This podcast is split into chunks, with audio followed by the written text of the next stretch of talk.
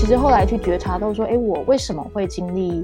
饮食失调？更高或是更大的目的，其实是为了让我能够去所谓去学习平衡，因为失调嘛，是我经历了失衡，然后我才能够去学习平衡，我才能或够知道说平衡是什么感觉，平衡是什么状态，然后以及去看见失衡背后的原因、底层的因素，可能是我小时候的创伤，或是我一直以来的自卑，或是不安全感。然后这其实都是灵魂更大的目的啦。他希望我们去可能疗愈自己啊，或是去释放那一些可能我一直在批判自己的那一股能量。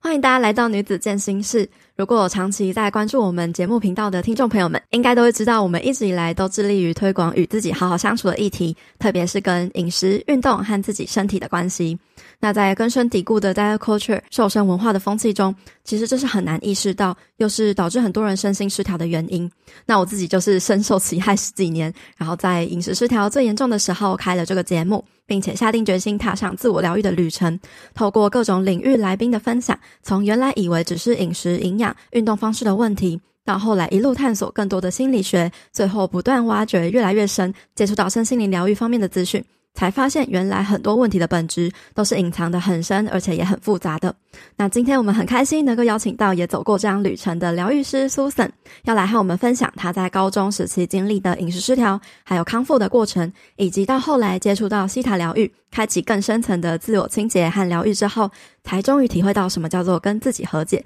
真正踏实跟平静的感觉。那我们就马上来欢迎今天的来宾 Susan。Hello，Susan。呃哈喽，Hello, 大家好，佩佩你好，呃，我是 Susan，然后我是一名能量疗愈师，我很喜欢重训，然后我也很喜欢大海。你是什么时候发现你自己是饮食失调的呢？那你是怎么样子经历过这一段的路程？那你持续了多久？后来是用什么样的方式去复原，并且跟食物和解的呢？后来可能完全康复之后，我才去看到相关资讯说，说哦，原来我这个是饮食失调。在整个失调的纠结期，其实我都不觉得我有什么，这是一个什么样严重的问题。问题我对我就会觉得、嗯、啊，是我自己，就只是觉得自己吃太多，对，就觉得自己吃太多，太爱吃这样子，然后没有毅力，瘦不下来，就是只是这样子。直到这可能网络上有一些 KOL 会分享，然后我才去回想，去整合我过往的发生的事情，才发现说，哦，其实这就算是饮食失调，应该是说小时候是比较。食物相关的议题是还好，比较是身体意向相关的纠结，就是 个子算很高，就是跟一般的台湾女生比起来，一百六十几算比较高，但我没有特别胖，可是我的下半身是比较粗壮的，我的脸又是国字脸，就是看起来就是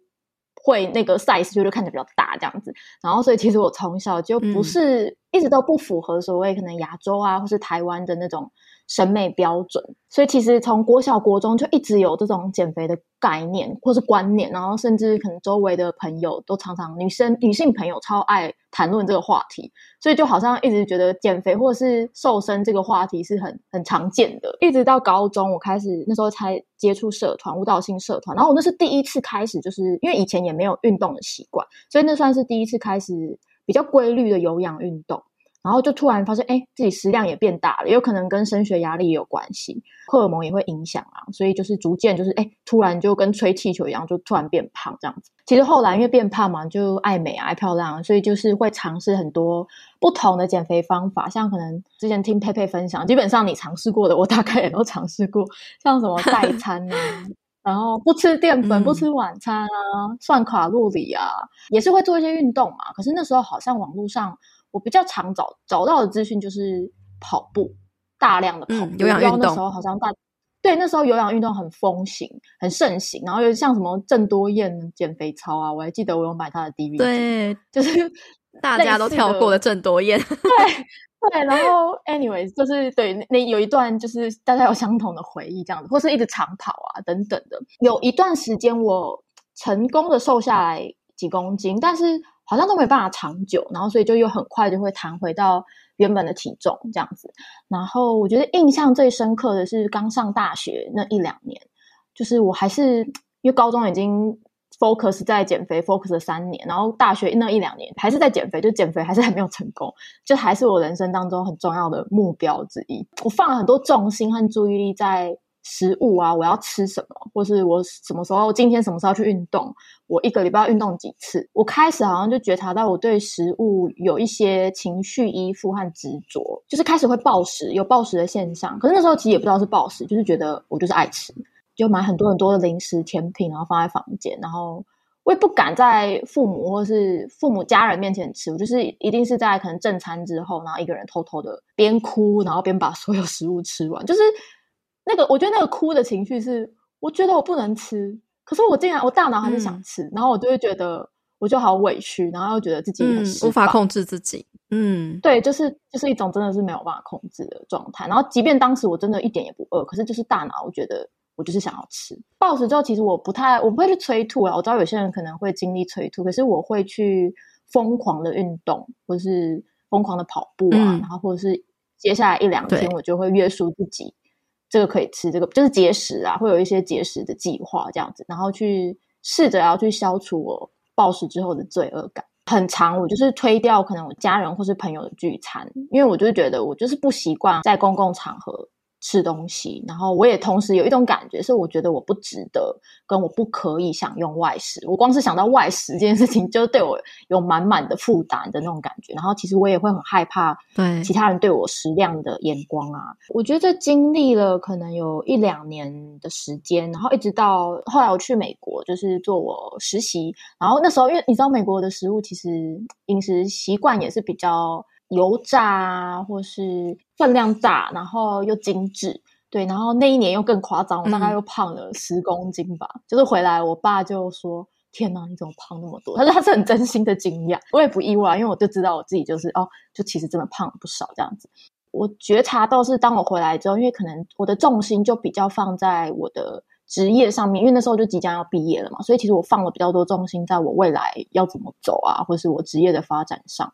所以虽然说，其实那时候还是因为身材，其实还是不快乐。嗯、可是我觉得开始有一些新的目标和方向，我的注意力比较没有这么长在食物或减肥上，就是有减少了啦。虽然还是有，就是我对于运动这件事情还是很坚持，或者我对于食物这件事情还是会有一些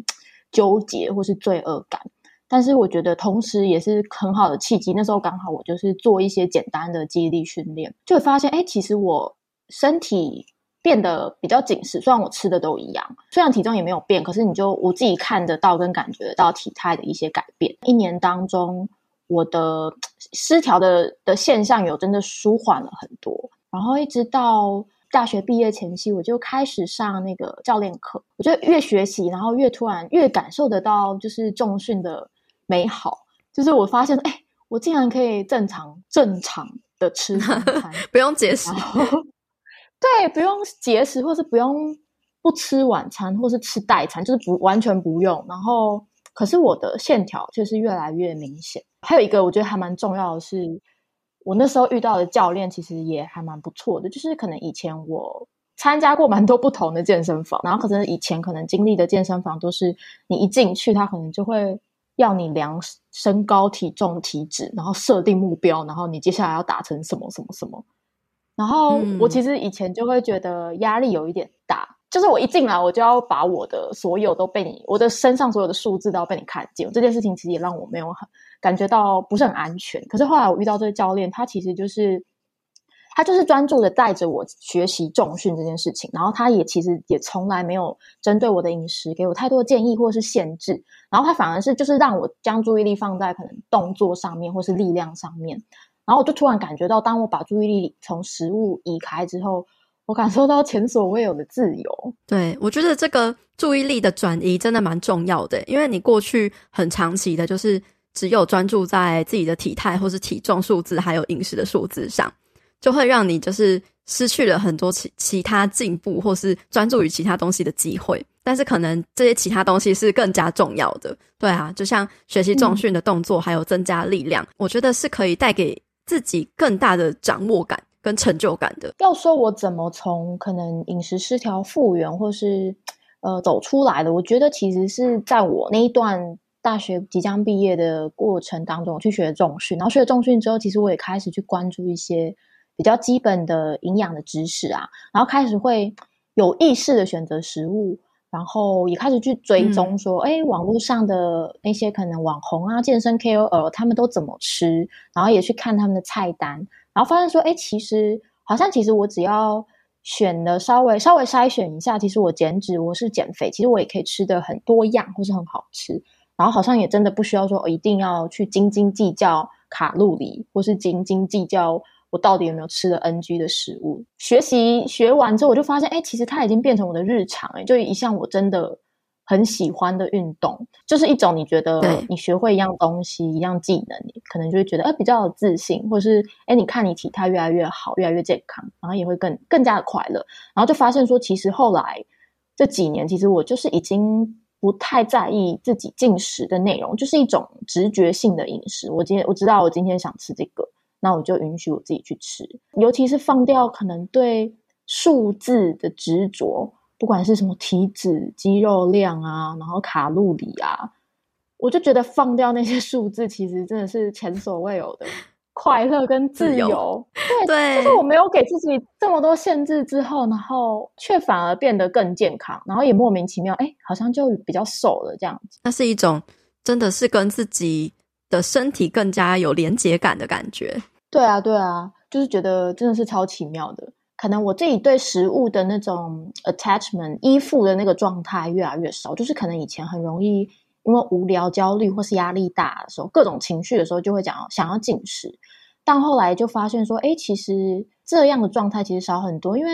我可能过去以前有不舒服的情绪产生的时候，年轻的时候我不知道我要去怎么 process 那些情绪，所以可能我的大脑它会想要我，还有想要防止我或是保护我不要去经历那些痛苦，所以他会让我去吃东西，然后去转移注意力。可是，可能这些年下来，就是可能长期练习去面对或是处理自己的负面的情绪，然后就感觉到说，我的大脑已经松掉了这种控制，就他已经也他也知道说，哎，其实他不需要再用这种方式来保护我了，嗯、就是有一点大脑可以安静下来的那种感觉，他不需要再去 fix anything，、嗯、因为他知道我会自己去处理，我的身体会带着我去我自己想要前进的方向的这样子的感觉。就是我们讲到，可能我们饮食失调，就是在康复的过程啊，或是什么走出饮食失调，或是这种所谓和情绪和解，我觉得其实就真的也只是和我们自己的情绪和自己和解而已。因为我举个例子，就像因为我可能大部分时间在国外，所以其实有时候突然回，就是那种异乡游子啊，很久没回台湾，大家好像都会想要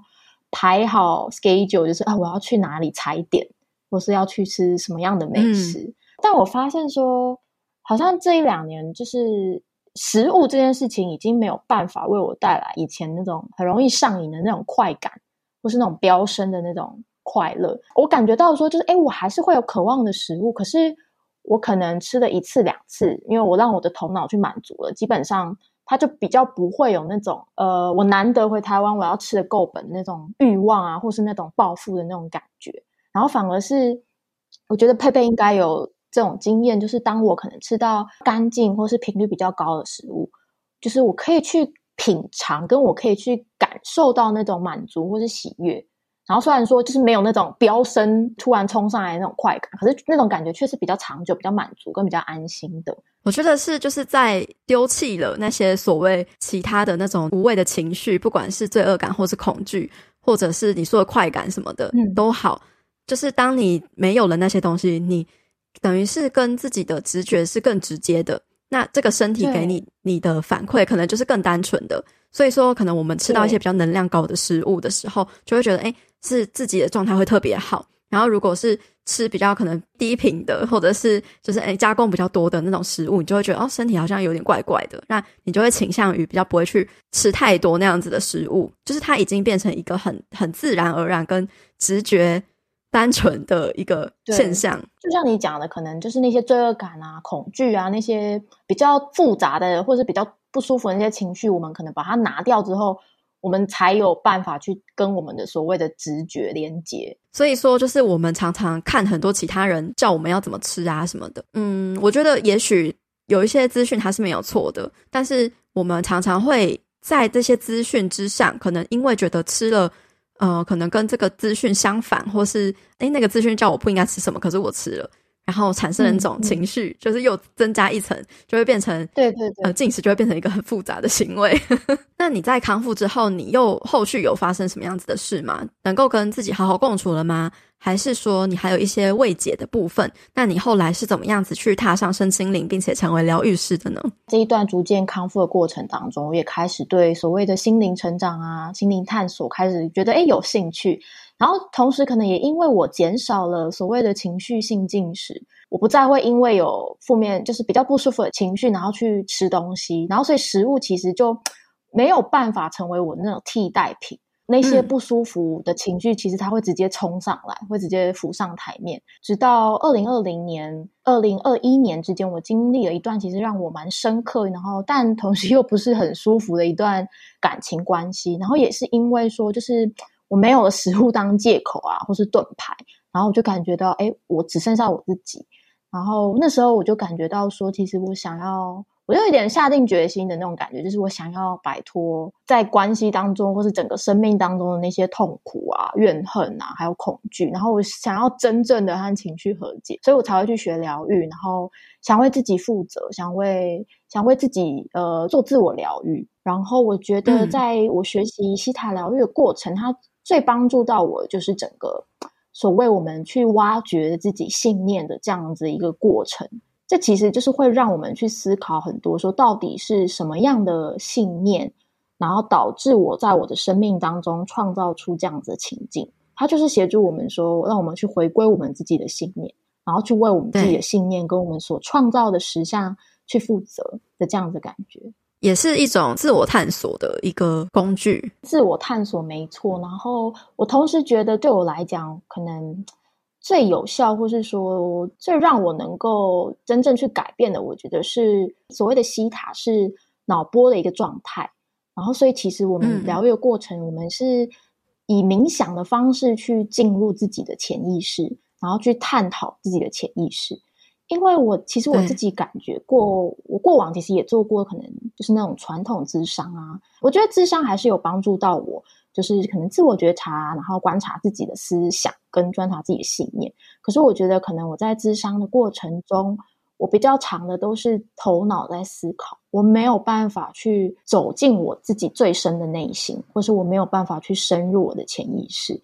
但我可能我学习了这一套的疗法之后，我发现，诶其实我可以，因为我平常其实也有冥想的习惯，那我就是很简单的，我就是冥想，然后在那样子的一个冥想西塔波的状态，其实会帮助我真的去问进去，或是看进去，就是深入自己的潜意识的那种感觉。哦，就有点像是在为自己催眠吗？对，我觉得有点像，就其实七塔疗愈也是催眠的一种啦，只是可能你知道每个门派啊，或是每个路线会不太一样，但其实追根究底，它其实就是也是催眠的其中一种方式，这样子。我们也探讨过蛮多饮食失调跟身心灵的关系。那你觉得你回顾过去走过饮食失调，然后到后来成为疗愈师的历程，你觉得你自己为什么会发生这个饮食失调呢？那它带给了你怎样的启发跟礼物吗？饮食失调那段期间呢、啊，就是如果以灵性圈的一些名词或者角度去解释，我觉得它其实蛮像我生命当中的第一次所谓的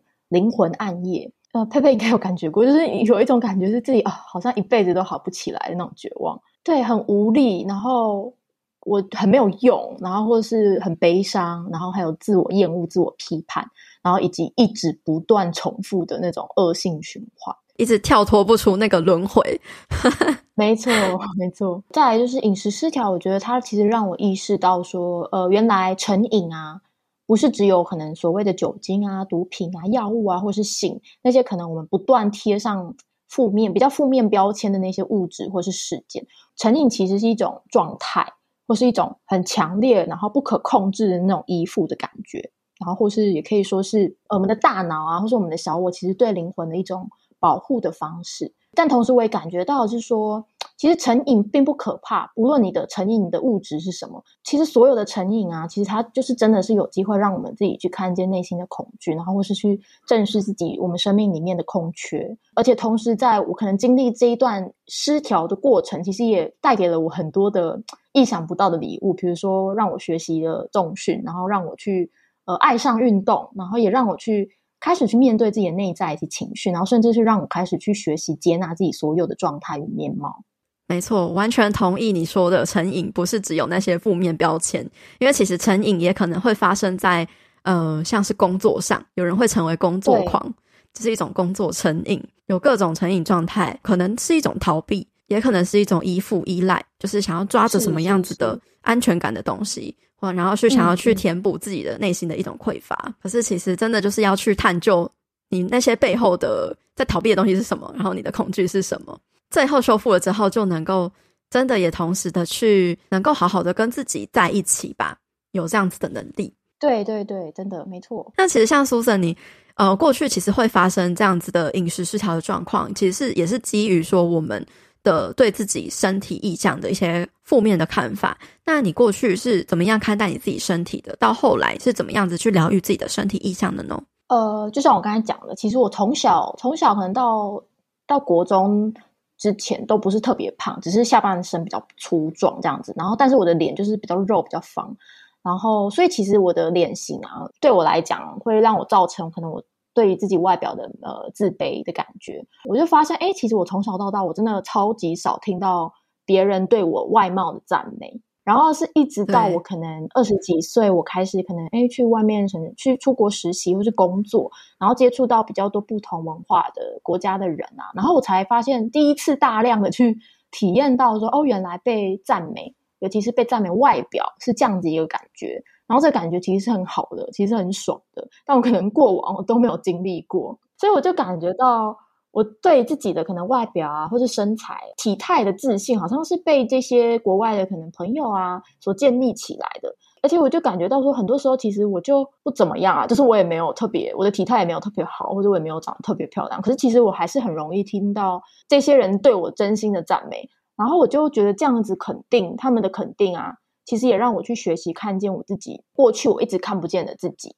那个已经够好的那个部分，记得我很喜欢的一个电影，就是《享受吧，一个人的旅行》。然后它其中有一幕，就我非常印象深刻。就那那一阵子，好像也是我还在疗愈自己身体意象的时候，我听到的。女主角的好朋友闺蜜，她好几天都吃了很多很多的美食，然后她胖了很多，所以她其实原本的衣服牛仔裤已经穿不下了。可是那时候，她的就是这位女主角，她只说一句话，她就说：“你去想想看，你今天在你。”你的男朋友、你的爱人面前脱光你全身的衣服，你觉得他会因为你身上的那一两公斤的肉呢嫌弃你，或是他就不爱你吗？然后我就觉得这一幕就是非常的对我来讲很震撼人心，因为我就当我以这样的观点去看向我的生活，发现哎，这是真的耶！就是原来在这些爱我的人面前，其实我对他们来讲我超级美丽的，然后可是为什么我过去都看不见呢？嗯对，我觉得这其实就对我来讲是一个蛮大的转念的一个过程。在因为我在海岛嘛，所以其实蛮常看到各国的朋友可能穿泳装啊，然后穿比基尼。其实大家身材都长得不一样，有黑有白，然后有高有矮，环肥燕瘦。可是大家都很自然，都很自在。然后其实不太会因为哦，我哪一个部位比较胖，或是有肉，或是我就不开心，或是我就遮遮掩掩。而是我感觉到的是，其实诶大家都很自然自在的做自己，展现自己，然后去真实的去接纳自己身体的每一个状态。听到你的分享的这一段呢、啊，其实有让我想到说，我最近嗯、呃、也是看了某个影片，他在讲信念这件事情。就是我们从小到大，嗯嗯、例如说，比如说我们身处的这个国家好了，有一个信念，可能比如说我们今天在讨探讨的是关于美的信念，是就是瘦等于美。嗯可是，在国外可能也有，可是可能没有这么强烈，所以他们的人们呢，就不会一直被这个东西就是一直框架住。所以等于是说，其实信念这个东西它是可以一直转换的。所以不同的国家或是不同的文化，他们有不一样不一样的信念的系统。但是你可以选择，当你看见了这个系统，看见了这个你自己的信念，以及你这个信念其实是被这个文化所塑造出来的信念的时候，其实你是可以选择。不要去跟随这个信念，去转化一个信念，或者是跳脱这个信念的。那我觉得这个很重要的就在于说你，你你去看见，嗯嗯，有没有觉察到？对，所以我觉得我们的这个频道呢，也是帮助大家去觉察这一些，不管是关于美的信念，或是关于体态的信念，还是关于饮食的信念，或者是关于文化、工作，还是生活、家庭、感情等等的。真的有超多的，真的去好好的观察。如果我们能够知道自己可以不被框架住的话，我们就会有很多可能性，然后我们也会知道自己的价值是有无限种可能的。对对对，真实的知道说，哎，每个人真的都不一样，然后都是独一无二的个体，跟都有自己的独特性，都有自己的可能性，然后甚至每个灵魂的历程或是他的使命，真的都是完全不同的，真的。那 Susan，你觉得你认为说这个饮食失调啊，跟身心灵平衡和灵性觉醒的关系是什么呢？呃，我觉得首先就是在我开始学习疗愈啊，然后以及开始我帮呃可能会接触一些个案，然后帮个案做疗愈的过程当中，我觉察到很多人，包含我自己，其实我们的像潜意识好了，或是所谓的我们的高我，其实很喜欢用一种所谓的反向学习法。可能相反的体验或感觉，然后去学习相对正向、舒服的感受，嗯、就是听起来有点抽象，但其实就是举个例子，就是我其实后来去觉察到说，诶，我为什么会经历饮食失调？更高或是更大的目的，其实是为了让我能够去所谓去学习平衡，因为失调嘛，是我经历了失衡，然后我才能够去学习平衡，我才能或够知道说平衡是什么感觉，平衡是什么状态。然后以及去看见失衡背后的原因、底层的因素，可能是我小时候的创伤，或是我一直以来的自卑，或是不安全感。然后这其实都是灵魂更大的目的啦。他希望我们去可能疗愈自己啊，或是去释放那一些可能我一直在批判自己的那一股能量。然后同时，我感觉到的是，就是所谓灵性觉醒。好了，我觉得是一段，就是我觉得觉醒它不是一个哦，你今天一起床，哎，你就所有。什么事情都通了，然后就开悟了。这样，我其实感觉到它就是比较是一段过程啦，一段就是我们去回忆起自己的道路。嗯。所以，同时在这一段可能失衡的好几年当中的过程当中，我会去思考说，应该说促使我去思考说，哎，为什么我会有饮食失调？然后为什么我和食物的关系这么糟？然后为什么我会变成这样子？然后其实其实会让我更想去认识自己，然后认识自己可能身心灵的每一个层面啊，然后这样子可能不断的去追寻的过程当中，其实它就是一段所谓的灵性觉醒，然后就是一段所谓很美丽的生命的历程。这样子，为什么我们常常要经历痛苦，才会愿愿意去学习一点什么？就是因为我们如果都没有事情发生，或是活得很开心、幸福、快乐的话，那就什么都不需要学习啦。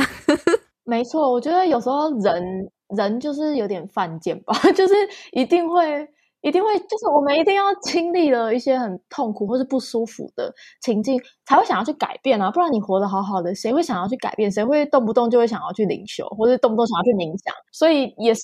可以理解啦。所以不管你有什么迷惘啊、痛苦啊，还是低落啊之类的这些情绪，其实就是一种。呃，可能是灵魂，或者是你自己的内在，他想要去提醒你，你有什么东西要去注意哦，有什么东西你可能没有没有去面对，没有活出真实的你自己的道路，它是一种声音。所以，如果我们能够从这样子的角度去看待这些，就是负面情绪或者是一些负面的事件的话，也许就不会那么负面嘞。对对对，会好过一点。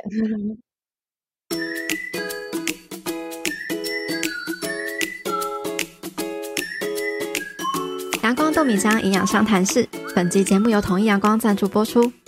健康是由很多不同面向建立的，你的身心健康都同样重要。女子健心室帮您充实心灵，那么身体健康就交给统一阳光吧。统一阳光高纤豆浆有获得国家健康食品认证，经人体食用研究结果证实，有助于降低血中总胆固醇。每一天都要给健康来点阳光，统一阳光低糖高纤豆浆。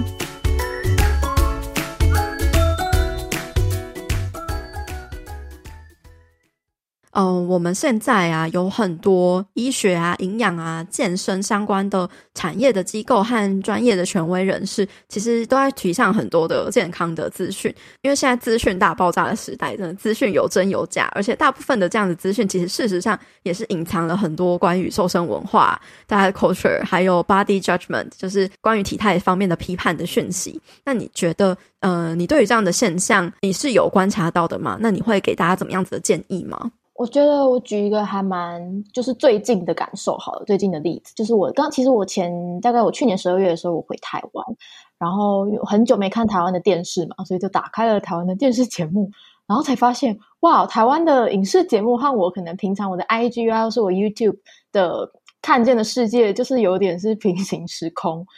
的感觉，就是很不一样啦。大部分我观察到很多，可是我们的艺人啊，或是演员，台湾的艺人或演员，其实大家的外貌，应该说体态啦，就是还是都比较单一，就是都好瘦哦，就是跟我跟我本人比起来啦，就是真的就是很标准的。瘦子，呃，再来就是可能很多座谈节目其实也会蛮常谈论可能健康啊，或是瘦身这样的一个话题。但我感觉到是，他们其实蛮爱用一些比较耸动的标语，比如说像什么健身教练教你一天五分钟练出腹肌，或是什么营养师教你这样吃，然后一周瘦几公斤，嗯、就是这种喜欢用数字，然后用这种。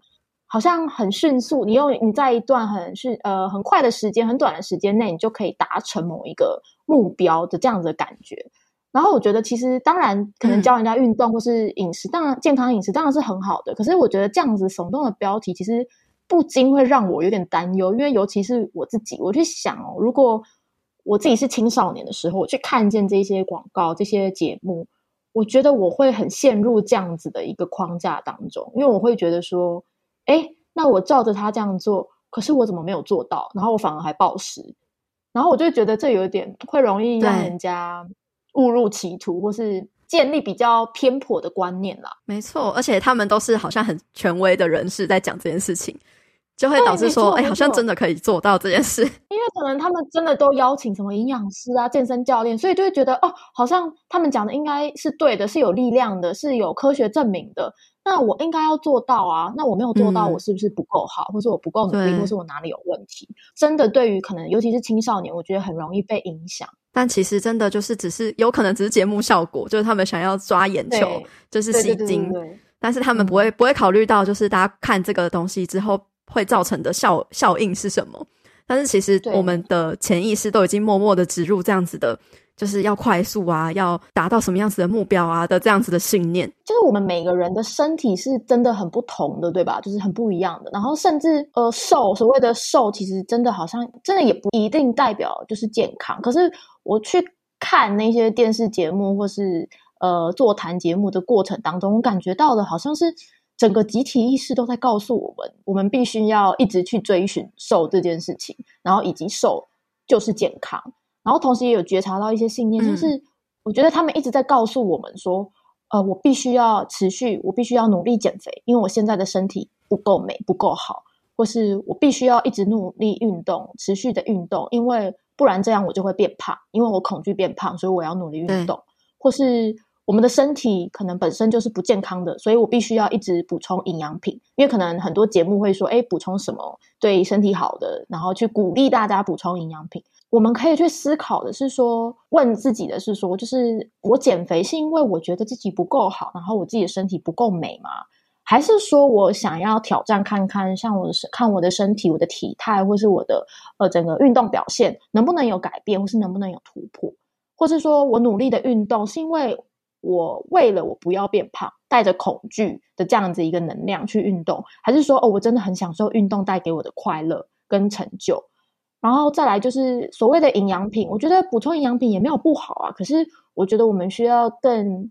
呃更诚实的去问自己说，哎，我们的需求到底是什么？跟我为什么要补充？有点是我觉得我们要对这一些可能产业啊，或是影视广告，它一直带给我们的这些信念，保持警戒跟一种觉察的心态吧。因为感觉到是他们不断散发出一种我们的身体是不健康的，是不完整的。然后，所以我要去做什么？嗯、所以我要去运动，所以我要去吃营养品。总结下来，我想要鼓励大家的是，我觉得我们可以去觉察我们每一件事情，做每一件事情，我们的起心动念，我们是放在匮乏，放在不足，还是我们是放在哎，我想要挑战自己，然后因为我爱自己，我想要去做，然后我很热爱运动，我想要去运动。整体来讲，我觉得选择可能健康的食物，然后让。去感受那些食物带来的美好的频率，然后让那些频率或养分去滋养我们的身体，然后同时去选择一个自己真的喜欢的运动，然后我们去持续的就持之以恒，然后真实的去感受可能在运动过后身体带来的愉悦跟快乐。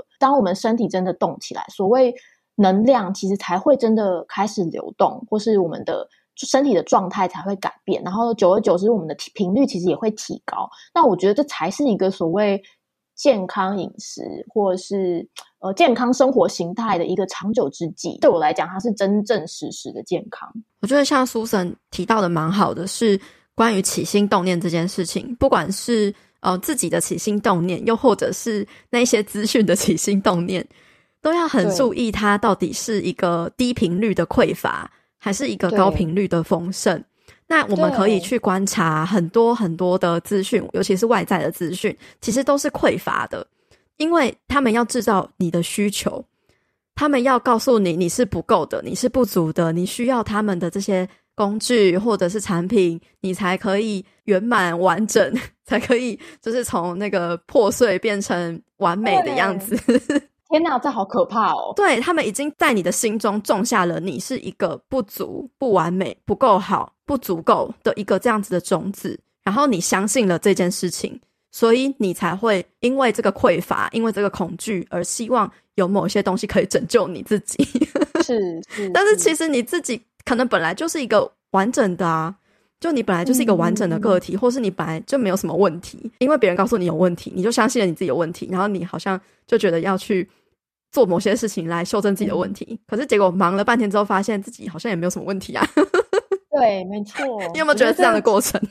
我觉得这个需要真的大家就是保持可能比较自我觉察的一个心态，跟不断去挑战我们所摄取的所有资讯，甚至是挑战自己的任何思想，去好好的去观看到底这些资讯是有助于我的吗？它有在服务我吗？的这样子感觉。嗯，能够越知道比较宏观的概念的时候，越不会被这些东西给限制吧。就是也是要学习一个 unlearn 的过程呢，我们也要懂得能够去放下那些观念，然后去突破，并且回到自己身上。其实现在有一些营养品啊，它也会标示一些，比如说哦，嗯、呃，可能在在你的餐前补充，你可以增加你的饱足感，你不会吃太多，吃过多，嗯嗯嗯、或者你它可以帮助你消除油脂或是吸收碳水之类的。那其实它都是在帮你植入一个信念，就是说你。只靠自己吃东西，你一定会吃太多，或是吃失控。然后或者是说，呃，他说要去燃烧，比如说脂肪，或是阻断碳水嘛，代表的是说，呃，你的信念会觉得这些营养素不好，它是一个负面的标签。那这个真的不是一个治本的方式，诶，它表明说让你不会有罪恶感，但其实是在在喂养你的罪恶感呢。没有了那个产品之后，你可能就会对所有的食物都有恐惧感，然后你必须要依赖那个产品。那如果你吃了可能一个大餐，然后你发现说哦，那可能一颗不够哦，然后我要吃更多颗，嗯，那这个是一个非常非常可怕的一个无底洞。对，我觉得这大家真的是要认知到这件事情。但其实你这么一讲，我才回想到我以前在减肥的过程，高中、大学在减肥的过程，我好像也吃过那种东西，就是所谓他好像提倡说在大餐前呃补充，然后可以帮你什么就是对酵素之类的。或是吸油脂类似的这种概念，然后对对，我因为对我也吃过。那可是那时候当然没有察觉，可是就你刚才在讲的时候，我就感觉到说，对啊，就是为什么我要一直觉得，或是为什么我们就要一直抱着一种质疑我身体整个代谢或是身体整个机能的状态下，然后去做这件事情。因为他就是带着潜在的信念说，我认为我会吃，我的身体没办法代谢，或是没办法好好的去处理那些油脂，或是所谓的过多的淀粉。对，就是一直带着这种质疑自己身体的这样子一个潜在的信念，我就觉得就是其实蛮蛮奇怪的。而且这个很难察觉哦。对，你没有讲，我也没有想到。哎，我曾经有这这个过去。对啊，我相信这个是未来大家越来越越来越容易发生的事情。我觉得我也很喜欢你刚才讲，就是所谓 unlearn 的过程。就是很多时候，其实我们去学习很多可能营养的资讯啊，我要吃什么，然后比较健康，对我身体比较好。就我觉得这些当然这些观念都很好，可是就像你讲的 unlearn，就是我们要学习适时的去放掉这些东西，因为可能尤其是在我觉得健身产业。很容易就是告诉我们说，哦，我们比如说就举例来讲哈，蛋白质一定要吃足够嘛，或是说哦，淀粉一定要要吃粗糙型的淀粉，不要吃太多精致淀粉，就是类似这种观念。当然，我觉得它的基本概念是 OK 的，只是我觉得我们会太容易因为这样子的这样子的一个知识去帮食物贴上标签，然后觉得哦，这个食物好，哦，这个食物不好，哎，这个不可以多吃的，就是我们会给它各种标签。但我觉得食物超无辜的啊，它就是食物。我觉得我们的这种框架会很容易就是去限制了我们自己，跟甚至限制了我们与食物之间的可能性跟关系。如果能够单纯的看食物，就只是食物，并且就是有基本的，诶，他吃这个吃什么对我身体有什么样的帮助，然后我自己感受过了也也不错，那可能都是就是适合我的。嗯每一种食物就是也不一定适合每一个人嘛。其实像 Susan，你就是有一直不断的在透过嗯，可能学习的这一套疗愈的工具，一直在进行这个深层的自我清理跟疗愈。那你从这个过程中，你觉察到了哪些东西呢？然后你最后体验到所谓的让心回家。还有跟自己和解的踏实跟平静感，是到底是怎么样子的感受呢？我本身就是当我学完就是疗愈之后啊，所以其实我很常就是为自己可能自己清理，就是做一些信念的清理啊，或是一些。呃，在童年时期那些可能过往或是创伤，然后去做疗愈，然后甚至可能也会有一些认识疗愈师，所以其实我们也会互相就是做疗愈的工作。我这边我感觉到是说，如果因为毕竟我们是有可能一定的程序，然后一定的就是过程，然后去做挖掘或去做做清理，但我觉得在我。呃，一开始接触到身心灵的时候，其实我就会常常问自己很多问题。然后我觉得这些问题，其实就算你本身不是疗愈师，或是你不止，嗯，你没有相关的经验，我觉得也都是可以去常常呃和自己做对话的。像是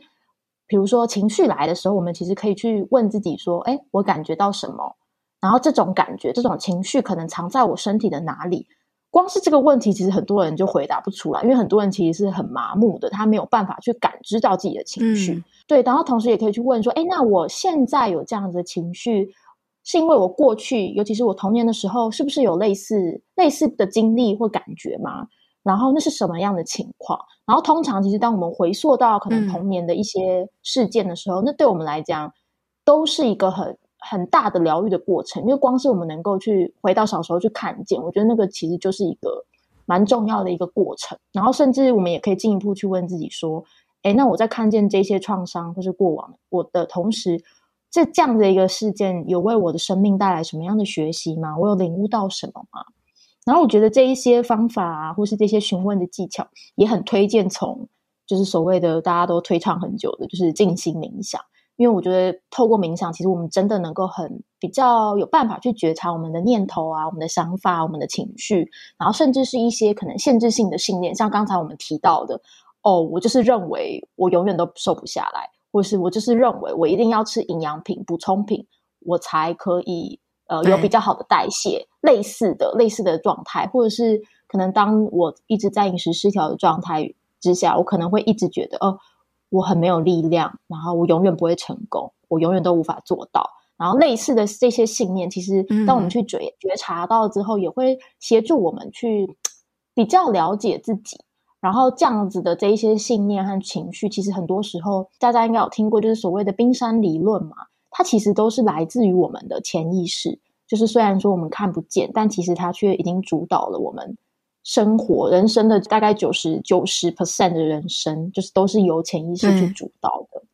对，然后所谓的让心回家，嗯、我觉得还有和自己和解的这样这样的一个过程。我觉得我以前很喜欢一位作家叫三毛，然后他曾经说过，他说：“心若没有栖息的地方，到哪里都是流浪。”就是我二十几岁开始可能旅游啊，然后一直很想要离开台湾，或是想要在就是往国外跑，然后其实。很大的原因是因为我那时候，就是我一直以来跟我原生家庭的关系不是很好，所以其实我的潜意识一直想要逃避我和父母之间的关系。但一直到这两年，可能开始疗愈自己，甚至学习西塔疗愈之后，呃，我开始也因为亲密关系的一些创伤啦，然后我不得不去面对我和我父母之间的关系，然后同时也让我一次又一次的去看见，在我童年过程当中的那些痛苦还有创痛。然后才好像渐渐的把自己心里的那种结给松开了，突然感觉到，哎，我有家了。就是我开始感觉，我可以感觉得到说，哎，我和父母的连接是这样子，我爱父母的感觉是这样子的感觉。嗯。然后我也感觉到说，哎，其实我好像不会想要再逃避，嗯，与父母连接这件事情。然后我也能够去和。可能过去和解，然后也愿意带着我，可能我自己的内在小孩，然后一起往前走。然后同时也因为可能我走过饮食失调，或是我和身体这种，我和我自己身体那种比较糟糕的那一段关系的过程，我也才学习到说，哎，其实，嗯，无论是我的灵魂或是我的身体，我就是我自己的家。然后我在我这座所谓神圣的身体殿堂里，然后我的情绪啊，我的各种情绪、各种感觉，然后甚至我的灵魂，其实可以随时随地的都被我自己好好的保护，然后也都可以全然的安住的这种感觉。你的心就是自己的家，它不用再流浪了。对对对，现在讲起来好像很轻描淡写，但对我来讲，它是一个真的不是一件很容易的事情，然后跟是一件一对我来讲很深刻的一个学习跟感动。我相信、欸，诶就是我们节目也是分享了非常多的人的故事，也都是从跟原生家庭的和解开始，就是也有跟自己呃和解的这样子的过程，对，就是超级疗愈的，就算。家庭的部分很完美好了，可能人生的其他部分也是会有需要学习的课题。可能原厂的设定不太一样，但是每个人都真的一定有自己的课题。可能有些人家庭重一点，有些人金钱重一点，有些人亲密关系重一点，就是都不太一样，但是都有自己需要去学习的地方。嗯，而且我们也很讲究所谓的身心灵平衡嘛。那其实我们也访谈了各个来宾，每一个人对于身心灵平衡都有不一样的解读。那你觉得，嗯，经过你这样子一路以来的历程，你认为究竟什么样子是身心灵的平衡呢？要怎么做呢？身心灵平衡对我来讲，它是一种就是很舒服的状态，然后是我们的可能我们的身体啊、嗯、心智、情绪，然后以及我们的灵魂，其实都能够去各自的发展。然后它不会有哪一个地方或是哪一个面向去制衡全局，去 take over 的那种感觉，就是我们可以去想象那种呃，大家国中、高中可能有学过，就是马斯洛需求的那个三角形，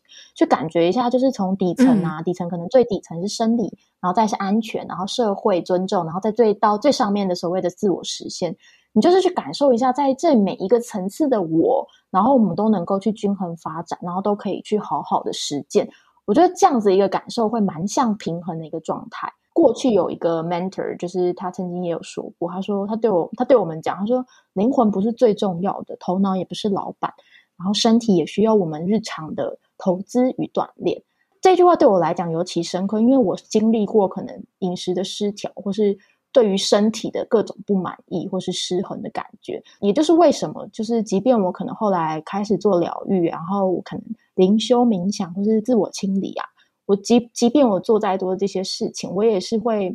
对我来讲，健身、规律健身跟瑜伽是我很坚持的东西。就是我很坚持，我要让我的身体动起来。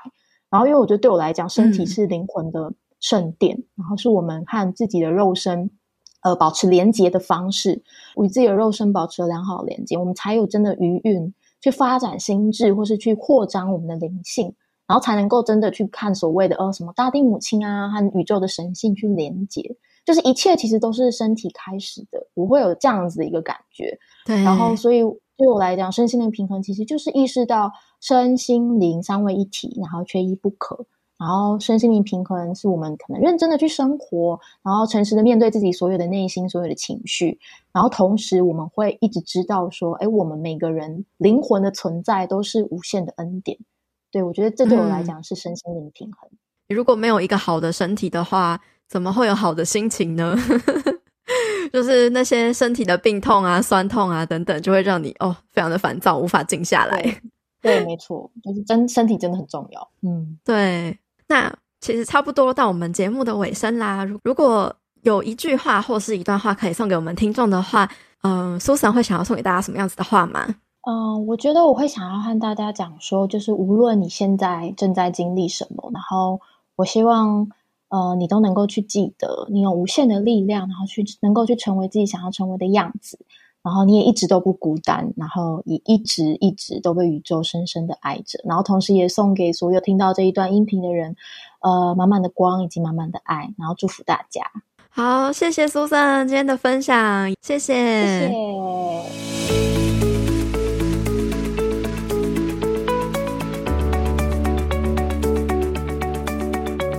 节目的最后，我帮大家做了本集节目的四个重点总结。首先是 Susan 从饮食限制、失调到自由，与食物和平共处的过程。我觉得 Susan 跟我走过的路真的非常的像。那我觉得这也可能是现在有很多人正在经历，却很少人在分享的。所以我还是想持续跟大家分享这一部分的议题。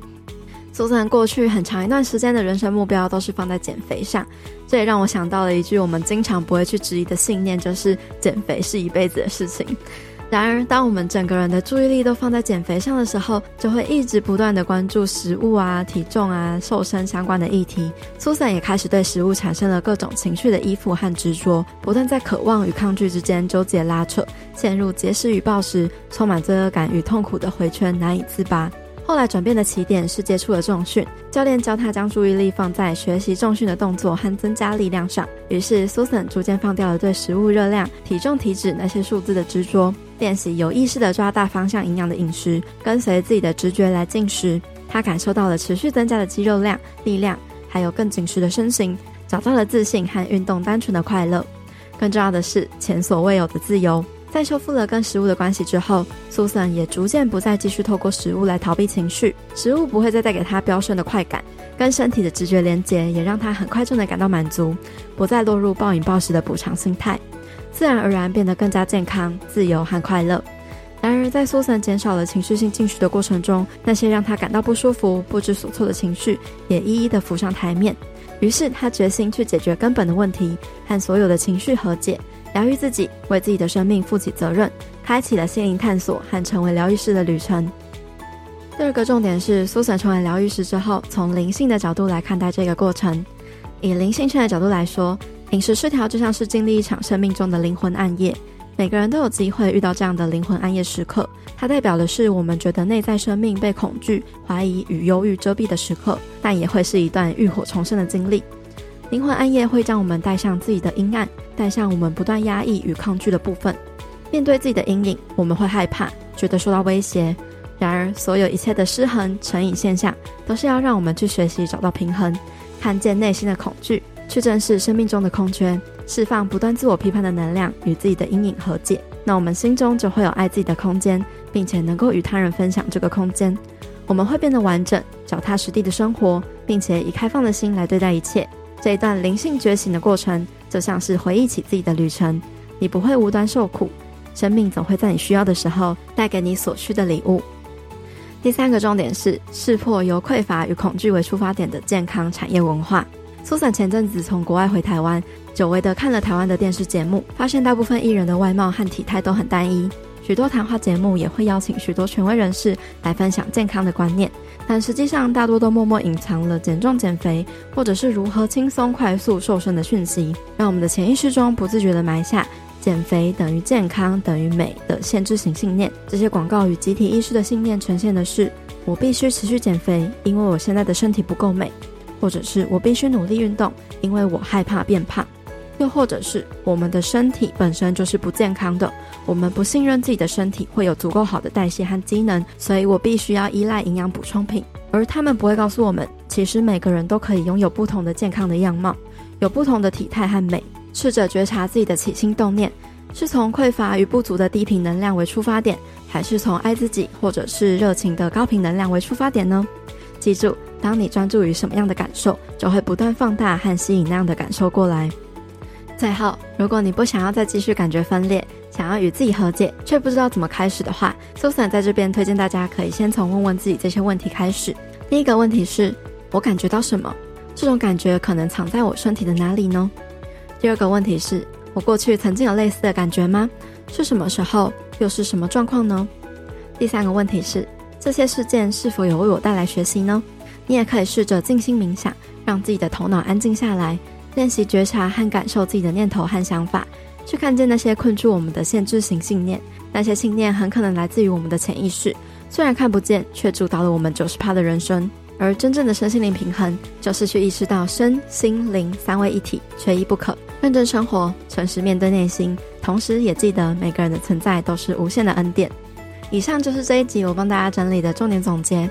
其实，在节食减肥风气盛行的这个时代，身边的环境和社群媒体上，充斥着各种五花八门的饮食法、运动法，或是减肥产品的资讯，让我们逐渐丧失聆听身体，还有适当回应的直觉本能。充满限制的饮食和匮乏的信念，让我们经常会有罪恶感、焦虑感、讨厌自己、饮食或运动上瘾、月经失调、落入不断节食暴食、溜溜球效应等状态，对身心灵健康造成了很大的影响。于是我在今年将和之前在节目第八十九集走过厌食的心地营养师一起合开饮食自由班。目前我们正在筹备课程中，预计年终会正式上线。它将会是一系列的直播线上讲座课程，手把手的带领大家跳脱 diet culture、节食减肥、瘦身文化的牢笼，帮助大家唤醒内在的智慧，重建身体、食物跟心灵的健康关系。如果你有兴趣加入，或者是对这样的讯息有兴趣的话，欢迎你点击资讯栏中的表单链接，未来就能透过 email 及时收到第一手的相关资讯哦。那今天的节目就差不多到这边告一个段落啦。如果你喜欢我们这一集的分享，欢迎你截图这一集的节目画面，分享到自己的脸书或者是 IG 的现实动态上，写下你的心得和感想，并且记得 tag 女子健心室的账号 Girl Power Room，或者是我的账号 Peipei Fit Life，又或者是来宾 Susan 的账号，和我们分享你收听完的想法吧。那如果你喜欢我们分享的内容，想要支持这个频道的话，欢迎你在 Apple Pocket 上面帮我们留下五星评分，并且记得留言给我们鼓励。又或者是你可以用行动小额赞助这个频道，让我们有更多的资源跟动力继续创作下去。另外，也欢迎你加入我发起的读书会——女子健心聊书会。我们每周都会更新两本我推荐的好书，由我来为大家分享书中的重点精华，一年内带你读完一百本的好书内容。欢迎你点击节目资讯栏中的报名链接，加入我们一起成长吧。最后，希望你永远都要记得，你往前踏出的每一小步都是累积，都是进步。所以为自己走过的路喝彩吧，女子健心事，我们下次见喽，拜拜。